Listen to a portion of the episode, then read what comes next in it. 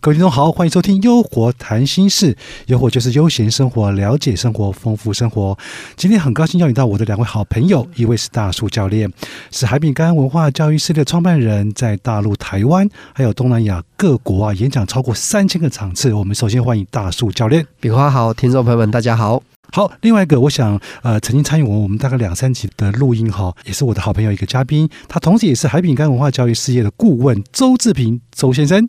平花好，各位听众朋友，大家好。好，上次我知道我们有有观众反馈，就说本来是我跟大树两个在聊嘛，哈，那现在多多一个志平在里面，那感觉丰富很多。那尤其对志平这个人不是那么的熟悉，好，所以他加入其实我们有更多丰富的话题。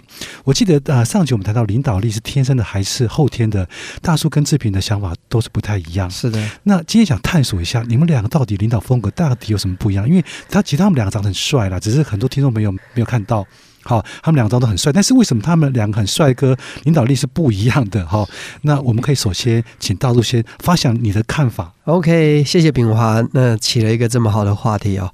我首先是觉得说，我们我们从这个领导力，我们先从一句成语带进来，叫做“路遥知马力，日久见人心”。也就换句话说，我一点都不担心周志平呢，他只要继接着上咱们的节目哈。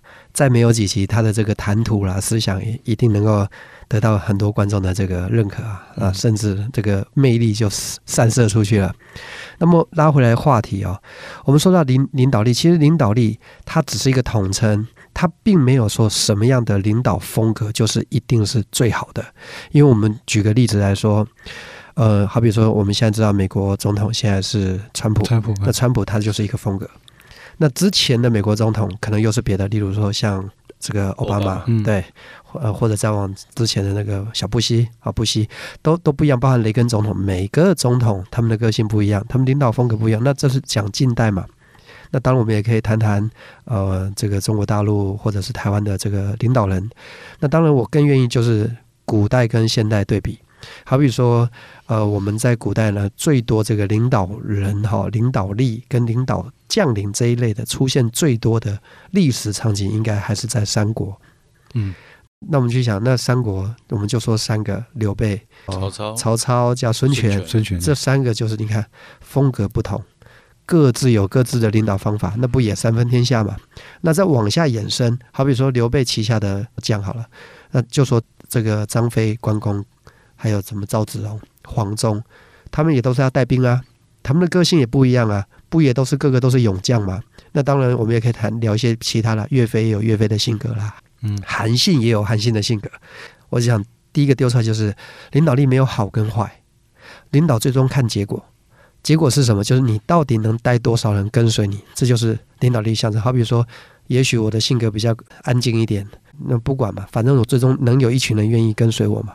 那在这一块呢，这个周志平周顾问他曾经跟我说过，我们两个人都有在学习安东罗宾的课程，就是一个世界潜能大师。那我现在就把这个话题呢丢给周志平，他说他曾经听安东罗宾说过一句话，说到底领导者是什么啊？然后这句话太有哲理了，我们让周志平来揭晓一下。好，我记得这句话应该是一个真正的领导者，不是创造了多少的追随者，而是你创造出了多少的领导者。这才是真正的领导者。对我觉得这句话，你看这句话是不是听起来耐人寻味？哦，这句话跟跟大叔讲的有点不一样。大叔讲说多少人去 follow 你，对不对？所以刚刚听到那个志明讲的那个安东尼罗宾大师的讲法又不一样了。其实应该它是一个层次。我们讲说，假设领导吧，第一个层次，我们以前都有聊过。其实领导最重要是要领导内在的自己，就你先管好你自己嘛。就是好比说，我要起床。哎，我就能不赖床了，这就算领导自己了啊！这个我是个业务，我现在天气热不想出去，但是我领导我自己，哇，我天气热我也出去，或者天气太冷我不想出去，我也领导我自己，或者是我害怕被拒绝，但我领导我自己，我去面对拒绝，这就是最基本的领导，就领导你自己。那当然在延伸，我们我们来讲，可以领导你的另一半啦，你的小孩啦，这都是小范围的嘛。你说第一阶段就是追求量嘛，就是我到底有多少人愿意跟随我？嗯，那等到你到一定层级的时候，就会进入到我刚才周顾问讲的。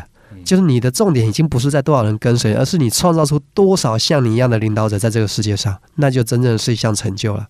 嗯所以从这样的话题，我觉得，呃，我可以讲讲我自己的领导风格，因为我觉得我的领导风格，如果我要从一个教育训练的角度来看，它应该有点类似我们的书法家、画家、哦、雕刻家，他们在小的时候在学习这门技术的时候，他们会有一个模仿者。就好比说，可能我们小时候练书法，这个颜真卿、柳公权，呃，随便你选一个，呃，你喜欢他的字或者那个人的字，那学画也是一样啊，你要学齐白石的、啊，还是学谁人的某某？因为我对那个不太了解哈。那也就是换句话说，画家都得有一个模仿的对象。那么音乐也是一样，曲风嘛。那么我们就在想说，你为什么会学这个人的风格？有这么多人可以让你选，就是历史上名师这么多，你为什么会偏偏喜欢这个人的风格？我觉得大概就是你的领导的风格属性跟你要模仿那个人他是接近的，所以你对他讲的东西特别能心领神会。所以我也是从近代这么多的成功者当中，这么多的领导者当中，我也只是去找到一个我觉得我比较能跟随的，我觉得用他的方式来领导我自己，或者来领导我想领导的人，我觉得蛮得心应手的。所以我是因为这样子发展出我自己的领导风格。那每一个人，也许他都会有他的性格，以及他的性格所选出来他的模仿的对象，就是他想要学习像谁一样的领导方式。哦，嗯所以刚刚大叔讲很多，就是说其实还没有完全听得清楚你到底领导风格是什么。没关系，我们等下等下再探究你的风格好了。请问志平，你觉得自己领导风格大概是长什么样子？呃，可是我想先谈一下，就是我刚才讲的那句话，我的理解是这样子。哦、好，就是说，安东尼罗宾说，一个真正的领导者是创造出更多的领导者。我认为因，因为每一个人他不愿意在内心里面，其实他是不愿意永远当当一个追随者。但是，一个真正的领导者，如果他的内心是想着怎么让你的追随追随者也成为领导者，这个追随才会是更更久的。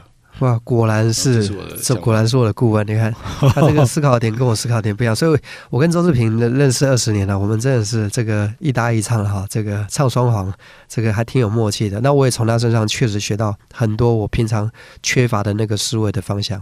所以顾问就是不一样嘛，顾问就顾问就是补充教练的没有想到的地方，没关系。教练一直都是我的没有，我一直跟他说，顾问就是顾来问嘛，对好，那好玩。那个现在你开始两个就开始在恭维了，所以恭维之后会擦出更多的火花，没关系。呃，两位的领导风格我们还没有探究，我们先把领导定义大概再稍稍微复习一下，再稍微呃再稍微聊一下。